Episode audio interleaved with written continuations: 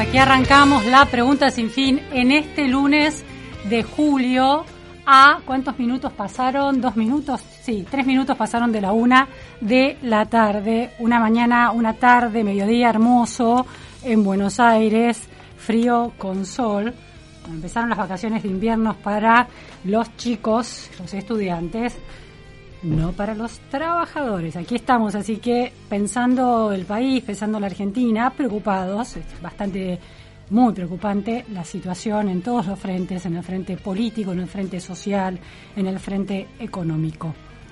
El presidente Alberto Fernández, en ese contexto, elige afirmaciones eh, de fortaleza que suenan realmente poco creíbles en el medio de una debilidad de su autoridad presidencial, en el medio de una debilidad institucional cuya principal causa es la convulsión dentro de la interna del Frente de Todos, su relación con la vicepresidenta Cristina Fernández de Kirchner. Lo escuchamos el- en estos días, el viernes para ser exactos, hablar de eh, impostar en definitiva una fortaleza que la calle no percibe. Lo escuchamos entonces. Eh, la pandemia al día de hoy no ha terminado y nos sigue exigiendo esfuerzos, ¿no? Y cuando estamos empezando a levantar cabeza, aparece una guerra que vuelve otra vez a complicar todo, a hacer todo más difícil. Y además tenemos a los, a los de adentro, que tampoco nos las hacen fácil. Los que especulan, los que quieren ganar aprovechando la incertidumbre, los de siempre. A todos ellos, la verdad nosotros estamos preparados para ponerles el pecho y dar la pelea que tengamos que dar. Y en la pelea que tenemos que dar, nunca ninguna pelea justifica la resignación de un derecho. Nunca. Por dura y difícil que sea la pelea, ninguna pelea puede darse resignando derechos de otro. Y lo que yo siento es que quieren probar nuestra templanza, la van a probar. Quieren probar nuestra fuerza, la van a probar. Y si quieren ver si vamos a dudar, hoy tienen la prueba de que no vamos a dudar en lo que estamos haciendo. Invítennos a todas las peleas que quieran. Ninguna de esas peleas va a ser a costa de derechos, de derechos de la gente. Ninguna de esas peleas. Quienes quieran probar nuestra templanza la van a probar, quienes quieran intenten probar nuestra fuerza la van a probar. El mismo tono amenazante que en, por eh, momentos sostuvo el presidente durante la pandemia, cuando no era necesario acor- seguir acorralando a la gente en un contexto de medidas que ya las, la acorralaban de por sí.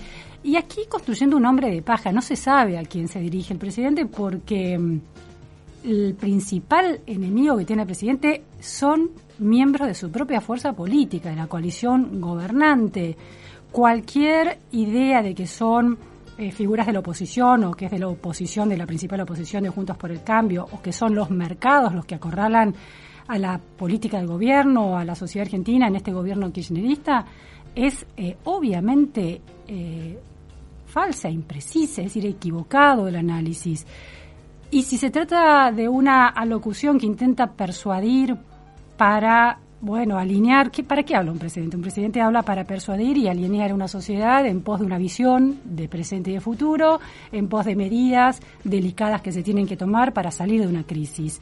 Una afirmación como esa, impostando esa autoridad, y ya no solo autoridad, sino un poder amenazante sobre sujetos políticos que no están en claro quiénes son, bueno, produce el efecto contrario, que es el de distancia, el de desconcierto, el de rechazo ante ese tono innecesariamente agresivo en un momento delicado, donde lo que el presidente no hace es lo que debería hacer, que es una profunda autocrítica, una profunda autocrítica, y ni siquiera le pedimos que lo, lo anuncie, la reconozca en público, los problemas que tiene su gestión, pero sí que establezca un diálogo con la gente, con la ciudadanía, eh, con la oposición, con los actores económicos, que tenga racionalidad y no una, una posición amenazante. Realmente es preocupante el modo en que se construye esa relación cuando está clarísimo que el problema, cuestionado por sus propias eh, figuras, es del gobierno.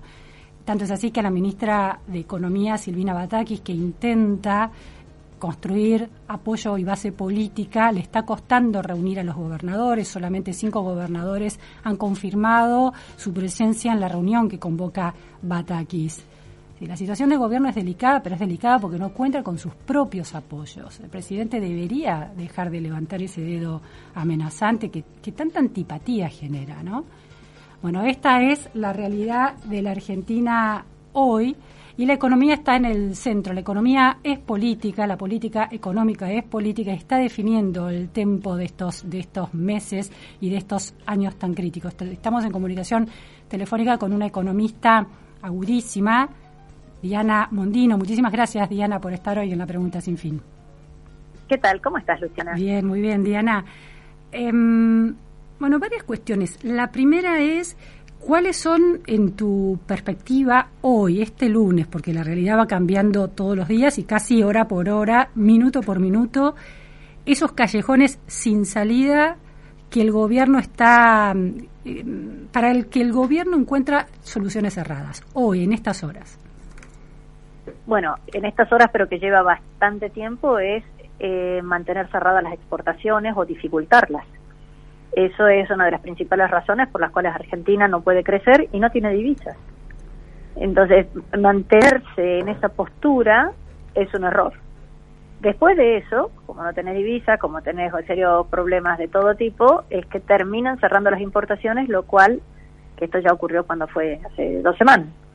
Eso te genera más problemas de producción y así nosotros solos nos impedimos a nosotros mismos, o mejor dicho, el gobierno nos impide a todos nosotros que podamos eh, producir. Ese es el principalísimo callejón en el cual se meten sistemáticamente Ahora, Diana, ahora, Diana, a ver, en el tema de exportaciones, porque está claro que las exportaciones se necesitan para que ingresen divisas y haya reservas en el Banco Central. Em, sin embargo, aunque se creció el volumen de exportaciones eh, no en términos de cantidad de productos exportados, pero sí en términos de cantidad de divisas ingresadas, no se quedaron las reservas en el Banco Central. Entonces parecería que el aumento de exportaciones no necesariamente va a redundar en que entren más, dólares y se queden en la Argentina. ¿Hay algo de eso? Ah, eh, no, no, no, para. A ver, primero acá asumimos que los dólares no son de los exportadores que los generaron, sino que son del gobierno el gobierno obliga a los exportadores a entregarlos por pesos, que son pocos pesos, porque es el tipo de cambio oficial. Y obviamente los importadores que tienen acceso a esos mismos dólares al mismo precio oficial están encantados de la vida y hacen trampas o no, o se importan cosas que realmente se necesitan, y eso hace que no te puedan quedar gran cantidad de estos fondos en el lugar que corresponde. Además, vos pensás que hace un año y pico se les dijo a las empresas, por ejemplo, que no podían pagar, que tenían que postergar sus pagos. Bueno, ya transcurrió el año y entonces están todos los pagos del año pasado más los de este año. Pero Eh, entonces, para- entonces hay que aumentar las exportaciones, pero también resolver el tema de la brecha cambiaria, porque si la brecha sigue funcionando, aunque aumentes las exportaciones, ponemos, pongámosle en términos de cantidad de plata, ni siquiera te digo en cantidad de productos, por beneficio de los precios de los commodities. Aunque suba la cantidad de dólares que entra, si el tipo, si la brecha sigue siendo alta, no va a alcanzar con el tema de, de las exportaciones. Exactamente, y somos un caso rarísimo, porque esto de que haya brecha, hay pocos países del mundo que tienen un tipo de cambio fijo, que es lo que supuestamente tiene Argentina, pero que haya brecha casi ninguno, porque eso te está mostrando que el dólar al cual obligan al exportador a entregar los fondos es menor que un dólar que cualquier otro está dispuesto a pagar. Si hay alguien dispuesto a pagar 300 pesos, es porque este porque no consigue el de 115, ¿verdad? O el Claro. 125. Y hay otro tema que es muy importante que no debemos olvidarnos. Acá hablamos mucho de eh, los exportadores, que si hay, que es la restricción de divisas, ese tipo de temas, y nos olvidamos que en, en la economía argentina el principal reudor y el principal importador es el propio gobierno. Entonces, este, por eso es que tiene un incentivo grande a que el dólar esté barato, porque con los pesos que recauda de impuestos, con solamente 115 o 130 pesos de impuestos le alcanza para comprar un dólar. Pero no los está compra, ¿para qué los compra? Bueno, Pa- los está usando, los está usando. Claro. Este, no los compra porque no tiene los fondos. Si los tuviera, eh, a ver, hoy tenemos un sistema coercitivo, en- tal vez la palabra suena muy fuerte, pero digamos, un sistema en donde el exportador no puede quedarse con las divisas, está obligado a entregarlas. Sí. Y a cambio de esas, el gobierno, entre comillas, se las compra a 115 pesos. ¿De dónde saca los 115 pesos? Y de impuestos. En realidad, como Argentina ya hace rato que tiene déficit de todas maneras, esos 115 pesos los saca de la maquinita, los imprime. Sí. Eh, pero debería ser que surgiera de la recaudación impositiva. Entonces, Argentina tiene que recorrer varios caminos. Uno es unificar el tipo de cambio. Dos, algún día, mis tataranietos lo verán, este, que no sea obligatorio para el exportador entregar los dólares, sino que si quiere lo hace y si no, no. Mientras tanto, y hasta que eso algún día ocurra, la posibilidad de que sea el propio tesoro el que compre los dólares y no el Banco Central. O sea, las reservas Sí, sí. no deberían ser entregadas al, al Banco Central. Sí, pues si no por la caja del gobierno tendría que salir esa plata. Exactamente. Claro. Es- Eh, ahora, ojo, Sí. ocurrió durante bastante tiempo. ¿eh? En el primer gobierno de Néstor Kirchner eso ocurría. Que había superávit fiscal que se usaba para comprar esas reservas. claro. Diana, eh, dijiste ahí algo interesante, que el gobierno es, ah, dijiste dos cosas interesantes, en esa maquinaria que los argentinos nos acostumbramos a pensar diariamente y a, y a intentar entenderla en una enorme precisión. Dijiste dos cosas interesantes, que es que el gobierno, cuando el exportador liquida, le entrega dólares y le dan pesos, ¿no? Por Sí. esos dólares le dan pesos al, a- al dólar oficial. Eh, el gobierno entonces en algún momento tiene esos dólares. Pero la segunda cosa que dijiste es que el gobierno es el principal importador. Todos los dólares del gobierno se están yendo, esos que deberían quedar en la reserva, a comprar, por ejemplo, combustible, importar combustible. Sí, una parte, o sea, obviamente hay muchas otras importaciones, o mejor dicho, hasta hace dos semanas había muchos otros tipos de importaciones también, ¿no? Eh, ahora son las que están suspendidas y empiezan a haber eh, más trabas para recibir el permiso de importación. Pero Teníamos las una- importaciones que hace el gobierno están centradas en energía. Eh, sí, sí, sí, que yo sepa, sí. Eh, perdón, si se hiciera el gasoducto, el gasoducto que lo hace el gobierno, nunca entendí por qué lo va a hacer el gobierno, pero no importa, es las importaciones que sean necesarias también las haría el gobierno. Claro, claro. Sería un ejemplo, digamos, Sí, adicional. sí, sí, sí, las vacunas, las vacunas las compró el gobierno. Hay varias cosas en donde el, eh, el gobierno es el importador.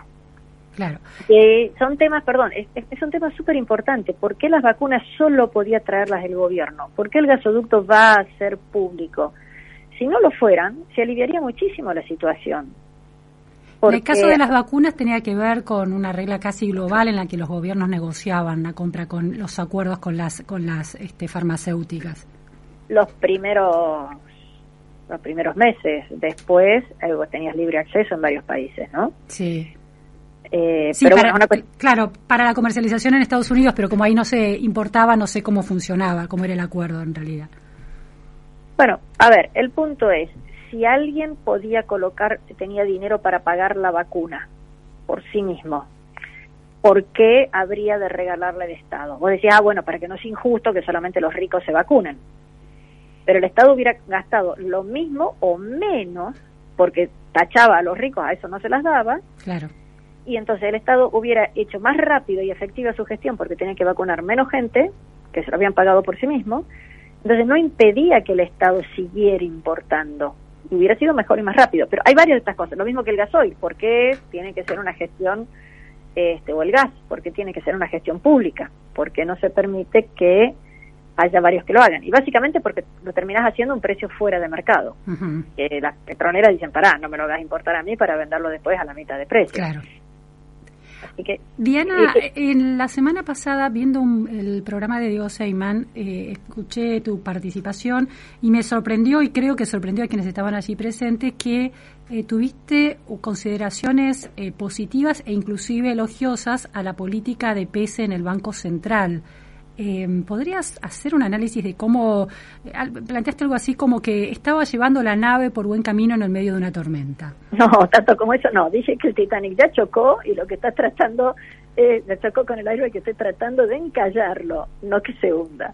Momentito, momentito. A, ver, a ver, pongámosle precisión entonces a eso. Claro, a ver, el presidente, cualquier presidente del Banco Central tiene que ser independiente del gobierno Aquí no lo es. Y no lo es desde antes, ¿eh? no solamente en esta gestión. Acordate que cuando hubo eh, una presentación que se hizo en un diciembre, en donde estaba Peña junto con Sturzenegger, muchos, entre los cuales me incluyo, lo criticamos. Bueno, ahora es mucho más la relación que hay entre el Tesoro y el Banco Central. El Banco Central lo que está tratando de decir es, emito lo menos posible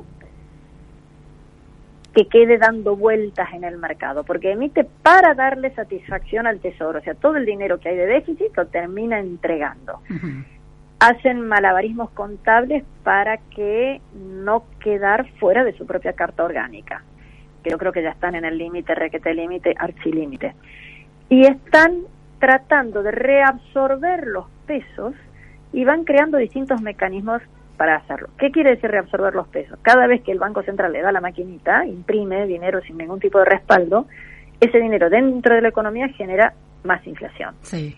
Entonces, tratan de reabsorber ese dinero para que no dé tantas vueltas, pero ofrecen una tasa de interés interesante, para que la gente diga, bueno, pongo la plata de interés en vez de comprar una lata de arvejas. ¿No? A me queda un plazo fijo como lo, más básico que uno puede hacer. Claro, hacer, hacer, eh, entonces la gente pueda hacer un plazo fijo y los bancos tengan a quien colocar esos fondos. El tema es que han ido generando distintos tipos de instrumentos para que lo que se llamaba la bola de las LELIC no crezca tanto, bajo la promesa, y este es el punto importante, de que el Tesoro iba a reducir sus necesidades de financiación. Entonces, esto era una cosa transitoria. Empezaron emitiendo el 38 con una inflación del 45. Después pasaron a, eh, perdón, tenía una tasa de interés del 38 con una inflación del 45, ahora estamos en 45 de tasa, pero una inflación del 80.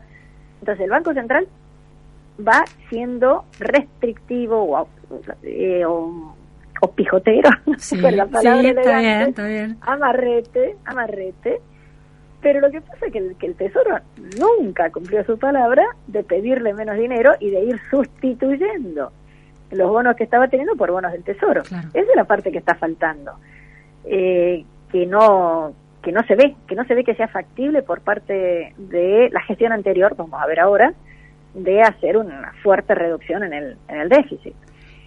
¿Hiciste otro? En ese sentido, perdón, en ese sentido es que, eh, no sé si la palabra es elogio, pero entiendo la posición del Banco Central de tratar de ir reduciendo su propio problema.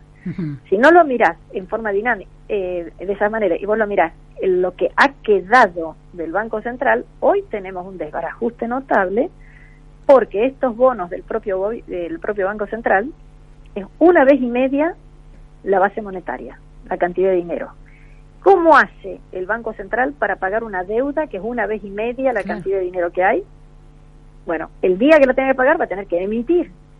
¿Cuándo lo tiene que pagar? ¿Cuándo empiezan esos vencimientos, Diana? Uh, continuo, continuo, continuo. Ah, hay algunos que son pases diarios, pero escucha esto, diarios, hay otros que son a 30 días, tiene algunas poquitas cosas que son a 180 días, y eso es lo que están tratando de que, digamos, la tasa de crecimiento que era explosiva, bueno, que sea alta, pero que se vaya moderando. Hasta ahora, la, tasa de crecimiento de, de esa de esas este, de, la deuda, de la deuda. De esa deuda, de esa deuda. Está creciendo una tasa del 45 48 lo que sea que ahora Diana nos escuchamos hace unos meses una polémica entre la oposición y el oficialismo el oficialismo sostenía que era peor endeudarse en dólares que endeudarse en pesos, que en definitiva cuando te endeudabas en pesos, decía algo así como el exministro de Producción Matías Culfas, estabas endeudando, es que es peor endeudarte con un extraño en dólares que con tu tía en pesos, era el argumento. ¿Cómo se fue de las manos? Porque esa defensa de la deuda en pesos ha quedado completamente cuestionada con este, este nivel crítico de la deuda en pesos. ¿Qué pasó que se fue de las manos?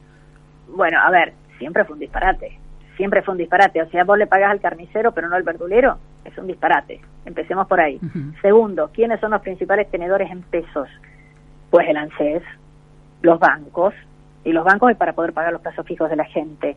O sea, una declaración ministerial diciendo que, bueno, pagar los pesos no importa, porque al fin y al cabo, ¿eh? O sea, ojo que estás diciendo que no vas a pagar ni a los jubilados ni a los plazos fijos. Claro. Ese es un tema. Y después, dejando de lado quiénes son los tenedores de deuda, tenés un tema fenomenalmente serio, que es que esa deuda en pesos, porque dicen, no, es mejor que tenerla en dólares, al fin y al cabo, el dólar está quieto en Argentina por esta cuestión que hablábamos hace un ratito, de que está forzado eh, la liquidación de divisas, ¿no? Entonces, el, dólar eh, oficial se va moviendo lentamente. Entonces, déjame exagerar. Suponete que el dólar oficial no se moviera, que ya sé que no es así, pero, pero bueno, si no se moviera, y en pesos estás pagando cuarenta y pico de tasa, es lo mismo que decir que estás pagando cuarenta y pico en dólares. Claro. Entonces, por criticar la deuda en dólares, porque no tenemos dólares, eso es cierto, te estás endeudando en pesos a una tasa diez veces mayor que la que le tenés que pagar al Fondo Monetario. Claro. Así que ahí hay una confusión importante y yo lamentablemente creo que hay muchos que hablan para, para sus votantes, para justificar lo que hacen, etcétera, y realmente eso para mí genera más preocupación. Eh, primero porque es incorrectísimo, y entonces los que entendemos dos, dos minutos de esto decimos, che, pero está diciendo una barbaridad. ¿De verdad no entiende? Te pongo un ejemplo más, más fuerte cuando fue la campaña de las PASO y luego la presidencial, en la cual ganó Alberto Fernández, sí. ¿te acordás que se decía que con las LELIC se iba a pagar a los jubilados? Totalmente, era una afirmación del presidente, del, no había asumido, ya decía eso, sí. Exacto, y entonces uno se queda con la, era una promesa de campaña, sí, te queda con la preocupación de, o no entiende lo que está diciendo, porque si no pagas las LELIC es lo mismo que decir que no pagas los plazos fijos de la gente, o está extremadamente mal asesorado y no entiende el tema. Entonces, o está mintiendo o no entiende. Cualquiera de las dos cosas. La principal promesa de campaña había dos, el asado y las LELIC para los jubilados, ¿no? Eh, te deja profundamente preocupado. Claro, porque antes de empezar la gestión y de cometer cualquier error de su propia política económica, había una incomprensión de lo que implicaba decir, afirmar que no iba a pagar las LELIC. Es decir, eh. iba a incumplir el pago de una deuda. Exacto. E incumplir, el pago de la deuda ya de por sí es feito, ¿no? Pero, porque además no se, había, no se estaba hablando de reestructurar la deuda ni nada por el estilo. Pero segundo, ¿a quién le estás incumpliendo? Le estás incumpliendo a Juan, Pedro, María y José, que son los depositantes en plazo fijo. Claro, a los ahorristas, sí, sí, sí. A los ahorristas. Entonces, mm, eso es eso es serio. Sí, es serio por los dos lados. Si, es, si hay una intencionalidad ideológica, ideológico-económica, o si hay una incomprensión, una ignorancia. Casi que la segunda es más preocupante todavía. Sí. Entonces, ahí ahí tenemos, la, yo creo que las declaraciones de culpa, o una que se le atribuye a la ministra Batakis de ayer, en donde aparentemente ya habría dicho que la situación del dólar es desesperante. Mm. Este, bueno, es un titular de un diario, no es un video de ella directa que yo haya visto, pero si efectivamente dijo eso, bueno, te da más miedito todavía, porque decir si es desesperante, ¿qué van a hacer para solucionarlo? No me digan, uy, tenemos un problema, decime qué estás pensando y ya ojalá dé resultado, pero por lo menos qué medidas están analizando de poder tomar. Diana, Y esa parte no, no está. Eh, ya con unos cuantos días en su gestión, dos semanas ya, ¿no? La, la gestión de Batakis lleva, este, sí, ¿no? ¿Dos o una semana? Ya me confundo con el. Dos, dos, dos. Dos semanas, claro. Dos semanas de la gestión de Batakis. ¿Cuál es tu, un- una primera análisis que ya se instaló es que eh, Batakis está siguiendo los, los mismos lineamientos de la política económica de Martín Guzmán? Eh, ¿Cuál es tu análisis de la, del modo en que Batakis está llevando estos, estos lineamientos? Si coincidís con eso y cómo lo estaría haciendo, qué cosa distinta estaría haciendo Batakis. Bueno, eh, acá tenemos un tema que es... eh, eh, ella asume diciendo que va a continuar los lineamientos de la gestión Guzmán, eh, un lunes, cuando Sí. asume. El sábado siguiente, o sea, hace una semana, Cristina acusa a Guzmán de traidor y mentiroso. Sí. Con lo cual, la pobre ministra se queda en una situación de lo más incómoda, porque está siguiendo la política de un señor que era traidor y mentiroso, cómo es la cosa. O sea, está en una situación muy difícil. Y las medidas o, o los anuncios que se hicieron tienen un rasgo de, de sensatez, que es decir, no puede haber eh, perpetuamente déficit. Yo creo, ella dijo que cree firmemente en la necesidad de un equilibrio fiscal. Lo que no dijo es si lo cree por el lado de reducir los gastos, aunque anunció congelamiento de, de vacantes, de, de no, no contratar más gente, o si lo va a hacer por aumento de impuestos. No es lo mismo si vos lográs el equilibrio fiscal liberando las fuerzas del sector privado para que puedan trabajar o si lo seguís agobiando con cada vez más impuestos. Es decir, que en esa afirmación que ella dice de vamos a gastar solo lo que tenemos, lo que tenemos puede crecer si hay una voluntad de aumentar impuestos. Esa, esa es lo que tu preocupación. Habría que ver, habría que ver cómo es. Y eh, también hay un detalle, porque esto es una conversación, una, una, un discurso, pero después vamos a ver en la ejecución si es que vamos a gastar lo que tenemos disponible o vamos a pagar lo que tenemos disponible. Porque si es pagar solamente lo que tenés disponible, bueno, le firmas un pagaré de las cosas que ya compraste y le decían, señor, bueno, algún día te pongo en la Claro. cola y te voy a pagar. No. Todavía que yo haya visto, no hay una comunicación escrita al respecto. No lo sé. Claro, una diferencia importante. Sigo gastando, pero postergo pagos. Esa es un poco Claro, la no preocupación, claro. Claro, Pero no eso lo sé. sería lo inquietante. Eh, bueno, a ver, si tuviéramos un presupuesto y se cumpliera el presupuesto, no sería necesario ninguna de estas cosas. Partamos de la base. Entonces, el gobierno va a decir, eche, no tengo presupuesto porque la oposición no me lo aprobó. Y la oposición va a decir, sí, pero nunca más presentaste otro presupuesto que fuera más razonable.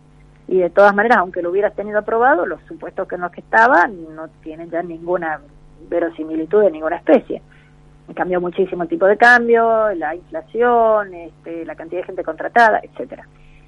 Entonces, esto es decir, pago lo, lo que tengo, es de sentido común. ¿Cómo Sí, vas sí, a pagar sí. algo que no tenés?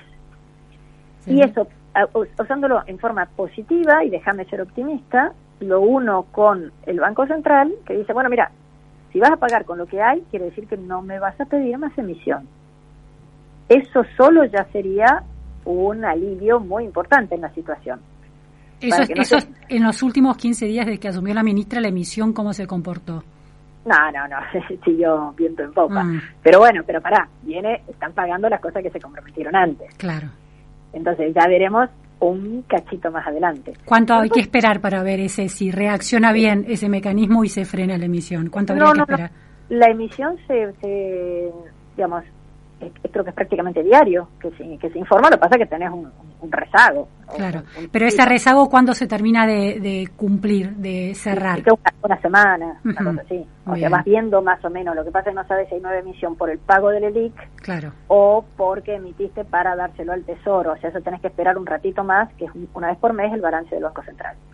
Creo, creo que es así, ¿eh? No, no, no soy una experta en el tema, creo que es de esa manera. Acá tenemos un tema, espera, que es súper importante, que la deuda ha crecido notablemente en estos dos años y medio. La deuda total en pesos y en dólares, decís. La deuda total en pesos y en dólares, sí.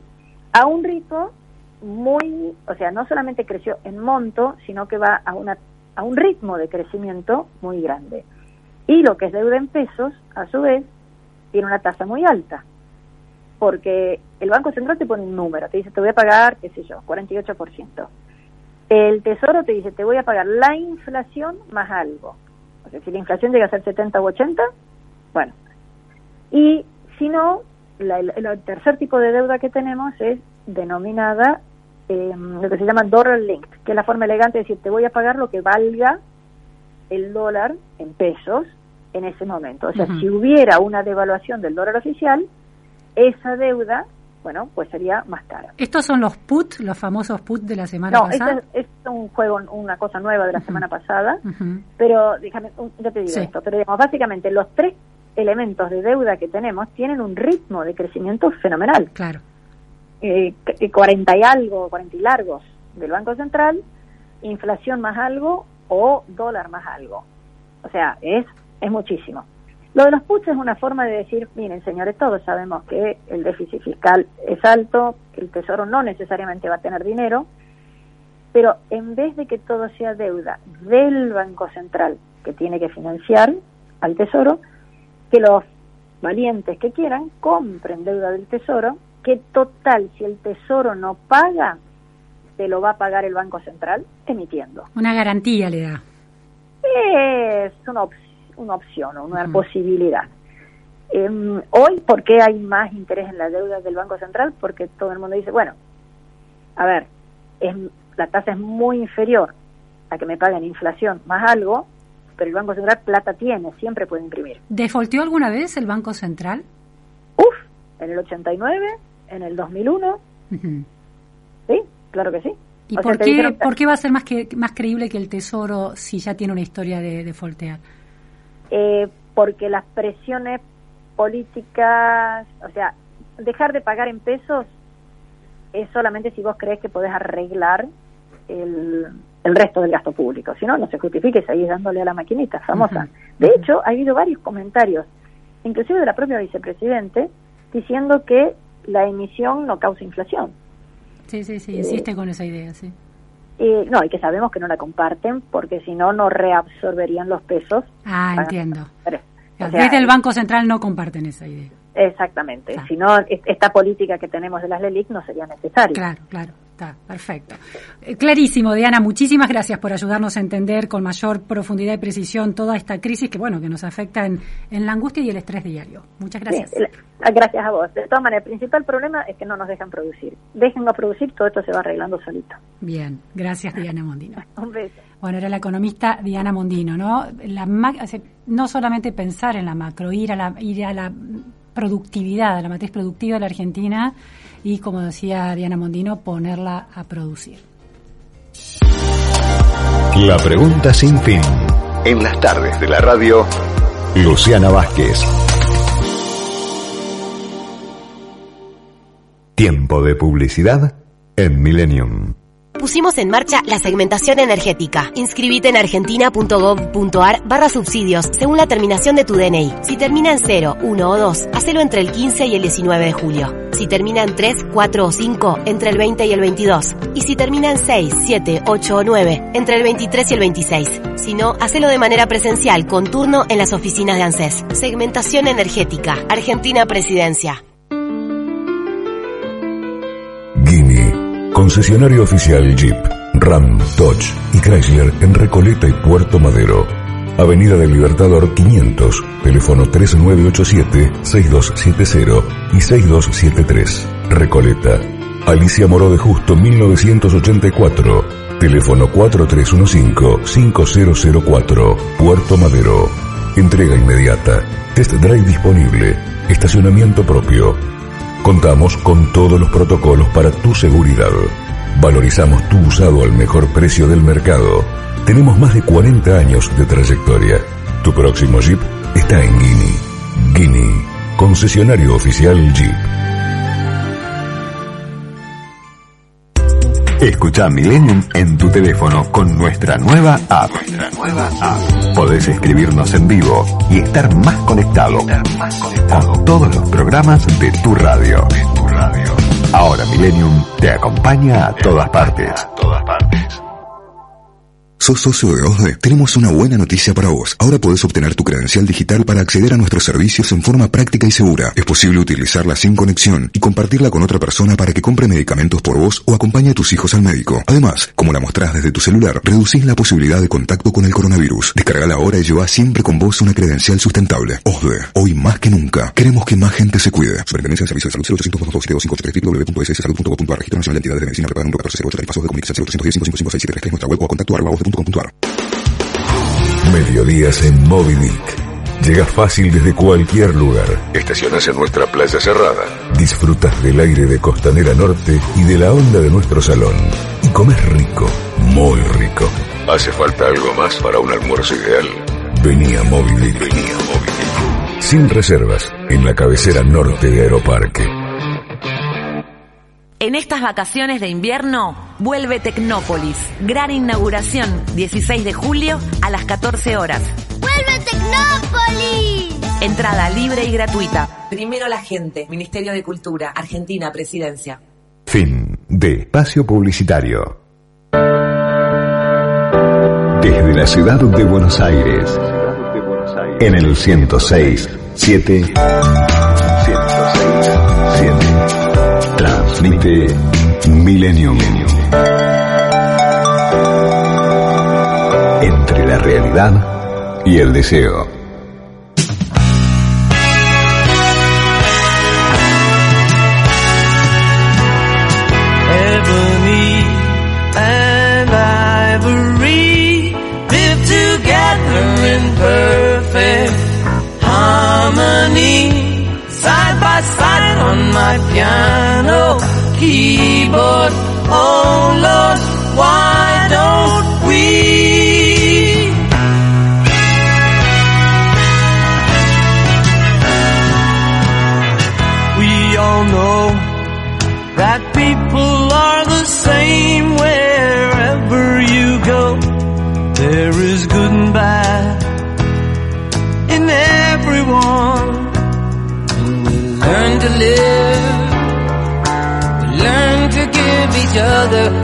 We need to survive.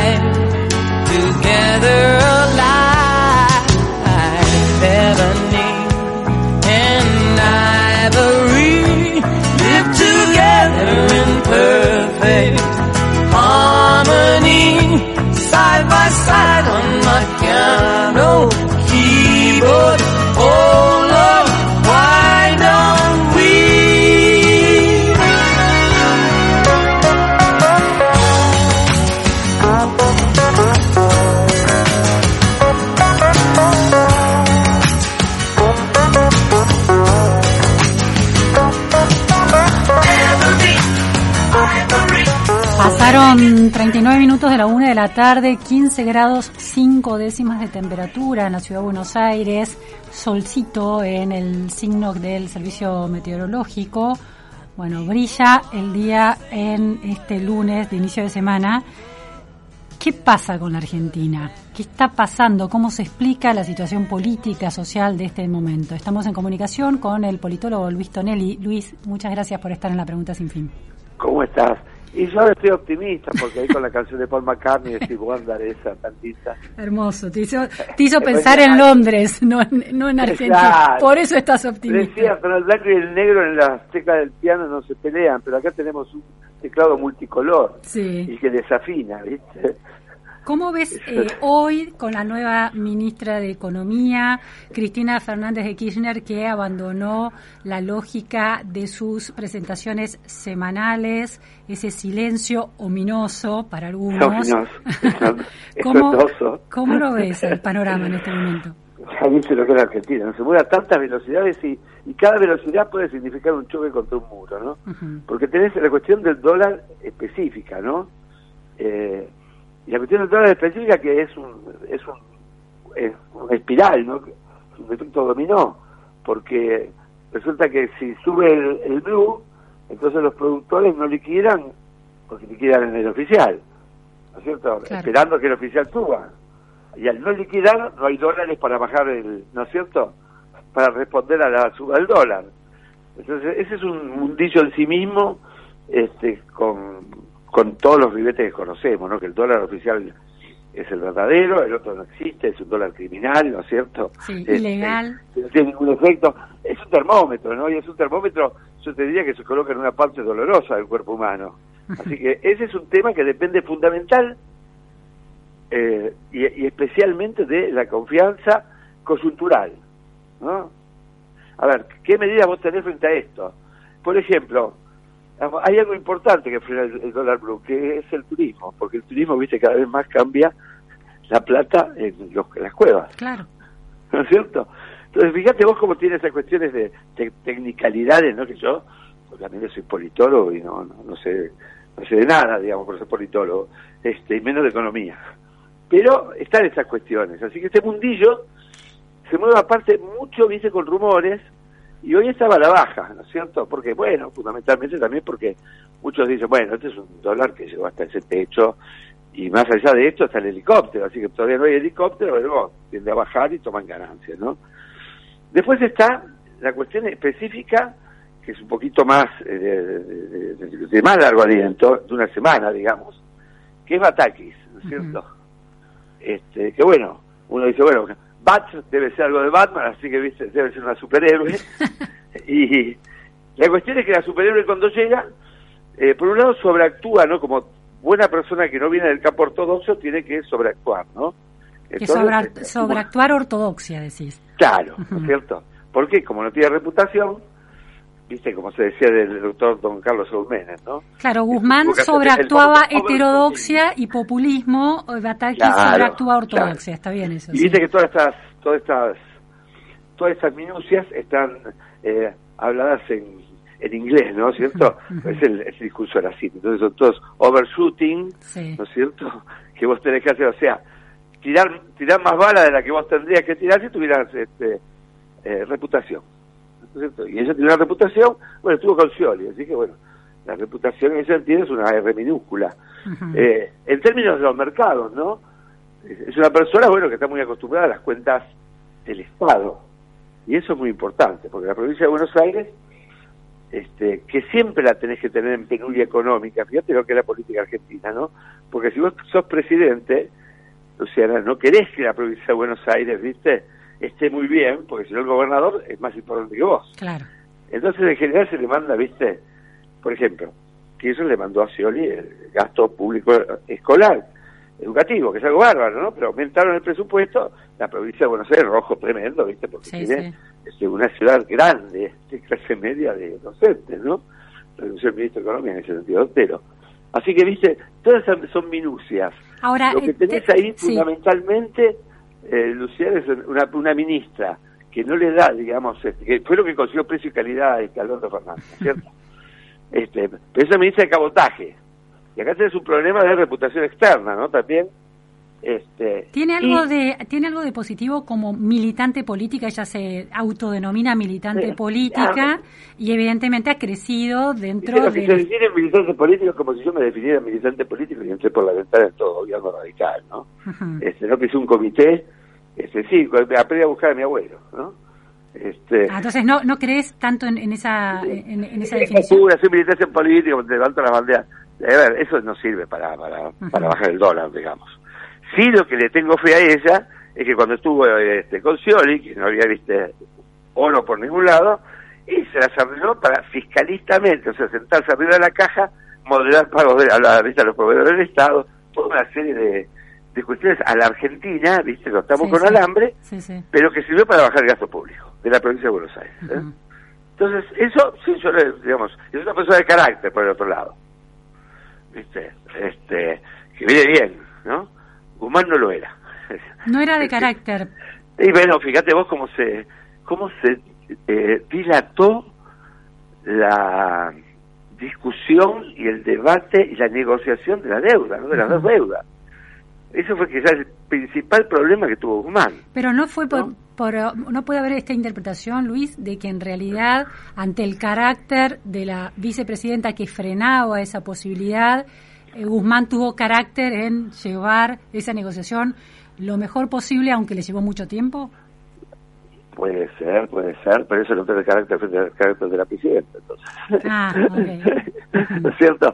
Y yo creo que, a ver, era él también porque eh, asumió con esta cuestión de hacer una negociación, viste, dura, este, y la negociación dura, viste, tiene que tener el, el otro, no, el otro, el otro, el otro parámetro, la otra variable, que es el tiempo, viste. Y yo negocio duramente, digamos, este, eh, digamos, no sé, este, un aumento, y me quedo sin aumento, de- de- por, por no tomarlo el que me dan, durante 20 años, si lo hubiera aceptado al principio, viste, es acumulativo, ¿no? Eh, se, se dilató tanto las dos deudas, este, que finalmente el dólar, bueno, tenía una incertidumbre bárbara, ¿viste? porque Argentina tiene una negociación bárbara para hacer, porque viste como, como Corea del como Corea del Norte con la bomba atómica, ¿no? Tiene una bomba atómica que es, ah, me voy al default, ¿viste? Y es creíble eso, Claro, claro.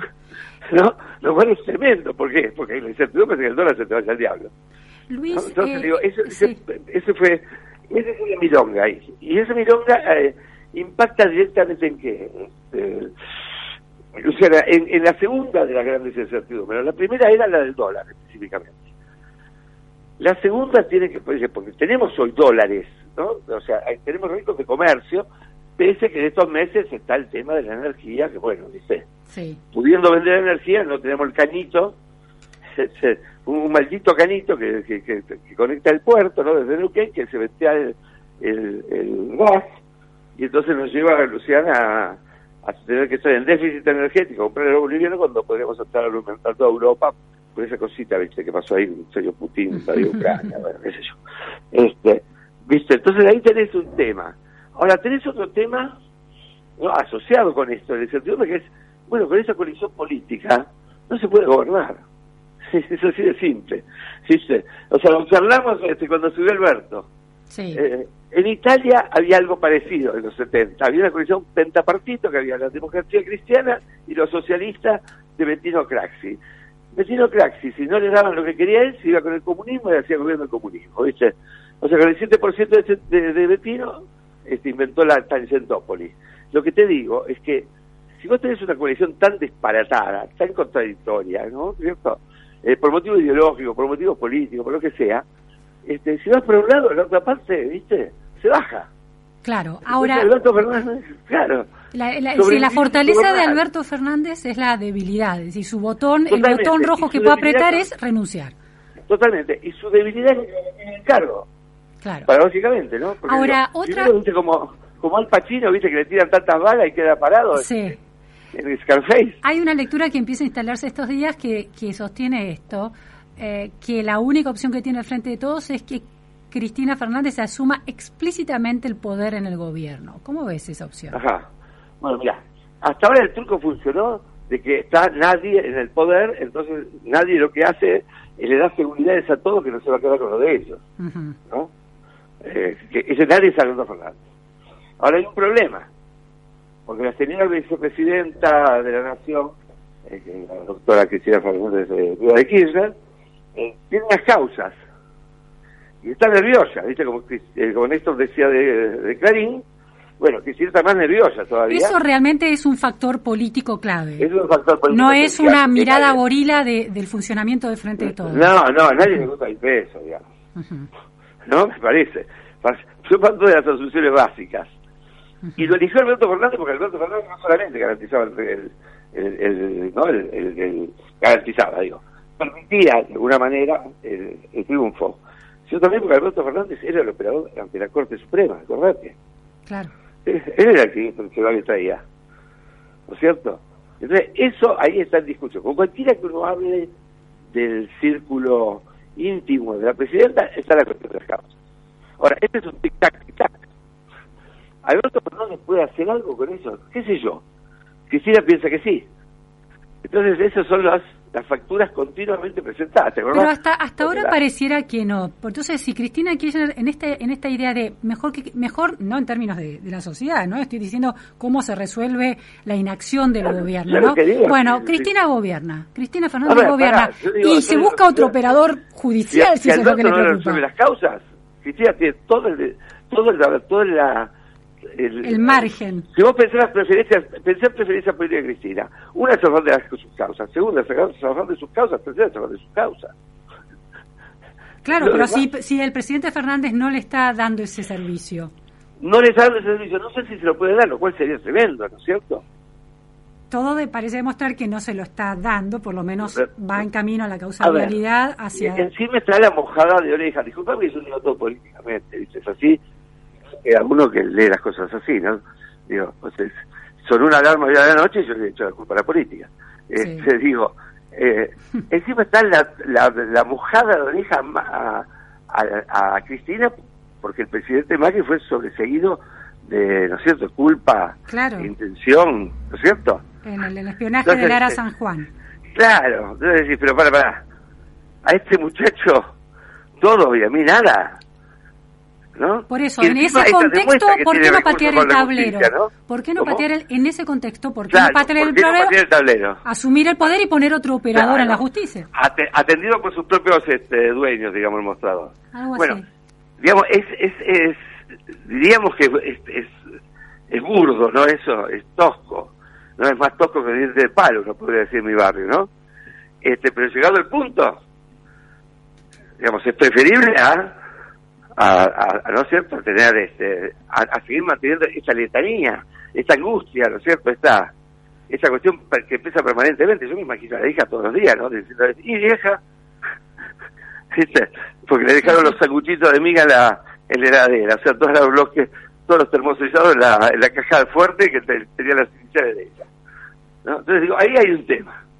Y ese tema, la verdad que no sé cómo se, cómo se resuelve. Mm. Porque vos por el otro lado tenés que, por toda esta incertidumbre, el dólar está ahí dando vuelta y girando como loco. O sea, entonces... Sí, hoy la incertidumbre no es la guerra, no es la crisis global, la incertidumbre es política. La incertidumbre es política por todo este tema que estamos hablando. Ahora, entonces, bueno, tenés Alberto, digamos, que puede persistir y, y gracias a esa técnica, digamos, de, de, el calimatías, ¿no? Que dice y cada uno entiende lo que quiere, no como Fidel Pinto, pues se mantiene ahí en la cuerda floja, qué sé yo.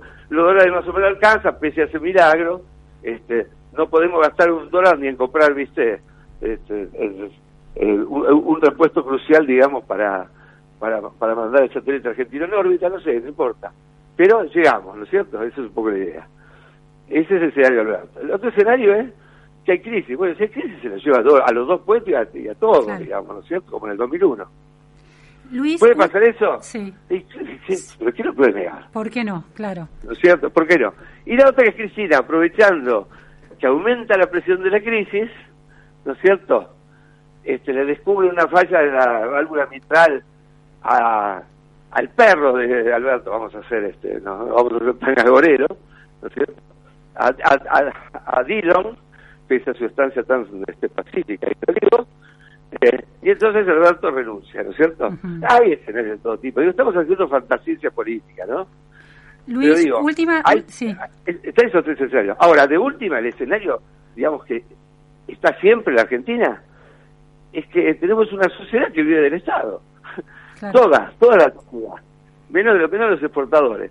Entonces, mientras cada conflicto, Luciana, genere tenemos un renglón presupuestario y eso va a tener un déficit absoluto. O sea, en vez de un Estado, nosotros tenemos un Estado inverso. En vez de decir que no, dice sí, Estado de la sociedad es simple. Sí, sí, ¿Cierto? ¿Cómo se constituye eso? Eh, ¿Qué sé yo? Luis, una, para que te quiero hacer una última pregunta sobre la oposición, que conoces muy bien. Eh, ¿cuán... Estoy condenado a ser opositor toda mi vida. Eso, mira. okay.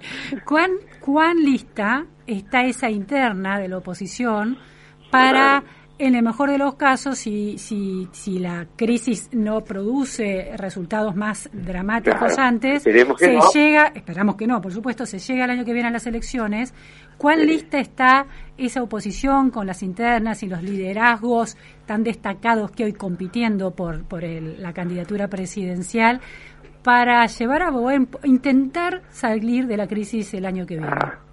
Bueno, mira, eh, en primer lugar, la oposición tiene algo este, que no tiene el peronismo. El peronismo tiene que resolver las internas verticalmente porque la palabra que resuelve las internas se llama conducción, ¿no es cierto? Entonces, la conducción no es un acto eh, que se da, viste, en términos democráticos. La conducción eh, se manifiesta, como decía Balá, viste, eh, en el movimiento, andando, ¿no? Y eso es lo que le falta al, al peronismo. Al, al no tener una, un liderazgo fáctico, no tiene conducción, ¿no? Eh, la oposición tiene esos mecanismos, pero resulta que hay algunos que quieren hacer los líderes carismáticos, ¿no? Digo, Macri en las elecciones pasadas no, no tuvo, eh, eh, digamos, una elección a- eh, en términos institucionales, ¿no es cierto? Dijo, bueno, yo soy el, el presidente y como tal tengo el derecho a presentarme. No, tenía un, tenía Bueno, una no, la renovación buena. de una gestión no pare- parece. Bueno, que- Vos decís tenía- que habría que habi- haber habido una interna Sí, también. sí, claro, claro, pero bueno, ¿eh? sí, sí, claro, pero bueno, ¿no? Mm. Digo, fue el, el único presidente que perdió la reelección. Entonces digo, frente a eso, viste, todo se habilita. Claro, entiendo, interesante. Jugó un segundo tiempo, lo que pasa es que perdió por walkover, ¿no? No salió a la Sí, cancha. sí, sí, sí, sí. ¿no es cierto? Entonces digo, para decir las cosas de esta manera, nosotros tenemos, y eso obviamente lo digo como radical, ¿no? que nos encantan todos nuestros mecanismos de resolución interna, porque un radical, alguien ya que piensa ser, no, presidente, amo del universo, ¿no? Entonces tenemos internas y internas y todo eso. Pero es una manera, ¿viste? institucional de resolver Sí. este, estos conflictos, porque realmente, si no, ¿qué hacen? Se tira la perinola este Horacio y Macri, Ahora está Eh, bien, va a haber paso y lo van a resolver ahí. Pero Sí, mi pregunta es, esperemos, an- ante el porque debil... puede haber una candidatura de Macri que quiere, ¿no? Eh, Sí, También sí. se escucha eso. Sí, sí, bueno, pero tendrá que Que ir a quiere ir a competir. Tendrá, que tendrá- Eh, tendrá eh, que no, com- pero que no quiere ir a paso, porque ir a paso es una debilidad. Pero no va a tener esa posibilidad. O sea, no, no- no- Bueno, no entonces, tiene la a ver, fortaleza ahí- necesaria como Bueno, en la interna. listo. Entonces ahí, ahí entonces, este, esa pregunta eh, la estás contestando. Si existen esos mecanismos, está la cuestión del liderazgo. Después, la capacidad que tiene esa fuerza política, ¿no es cierto? Que, que, que, que mi fuerza es algo que piensa que sin el peronismo nosotros digo, eh, eh, estaríamos ya formando una colonia en Marte, ¿no? Digo que la Argentina, el problema que tiene es el peronismo. Claro. Este, bueno, ahí hay un problema muy, muy, muy grave, ¿no es cierto? El peronismo puede ser, digamos, todo lo que uno piensa, pero sucios y malos, dice como la película Sí. italiana de los 70, pero en realidad es un funcionamiento del país donde la mayoría de los actores de que se enrolan y votan por motivos socioeconómicos y de estatus junto por el cambio, también están en esa, ¿viste? Claro. Digo, porque vos podés tener un supermercado gigante, pero ese supermercado gigante no le pregunta a los consumidores cuando viene si es empleado público o empleado privado. ¿No es cierto? Mercado libre, vos te pensás que no hay ingentes cantidades de empleados públicos que compran a través de la plataforma eh, ingeniosa del doctor, ¿no es cierto? Este, Marquito, por supuesto, porque la Argentina vive en base a esos papelitos de colores. El problema es cuando se pasa al dólar. Está O sea, bien. es una economía totalmente perniciosa y estamos todos en eso. Bien.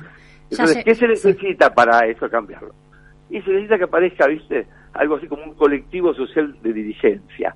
Y esa es la tarea de un gobierno de la oposición que tiene sus bases en la sociedad como es junto por el cambio. Bien. Muchísimas gracias, Luis Tonelli, por este Ya, análisis. resolví todos los problemas del Todo mundo. impresionante. Tiempo, ¿eh? No, muy Bueno, interesante como mi canasta para el Día del Periodista. Gracias, un beso grande. Beso. Bueno, era Luis Tonelli, politólogo, pensando la realidad, sobre todo desde el lado político, siempre interesante. Hemos llegado al final de la pregunta sin fin en este lunes de julio, en la operación técnica Alejandra Lescarboura, en redes y en eh, producción Juan Sebastián Correa. No se vayan, que sigue Maxi Palma con Millennium Te Acompaña de 14 a 15. Gracias, hasta mañana. Este espacio fue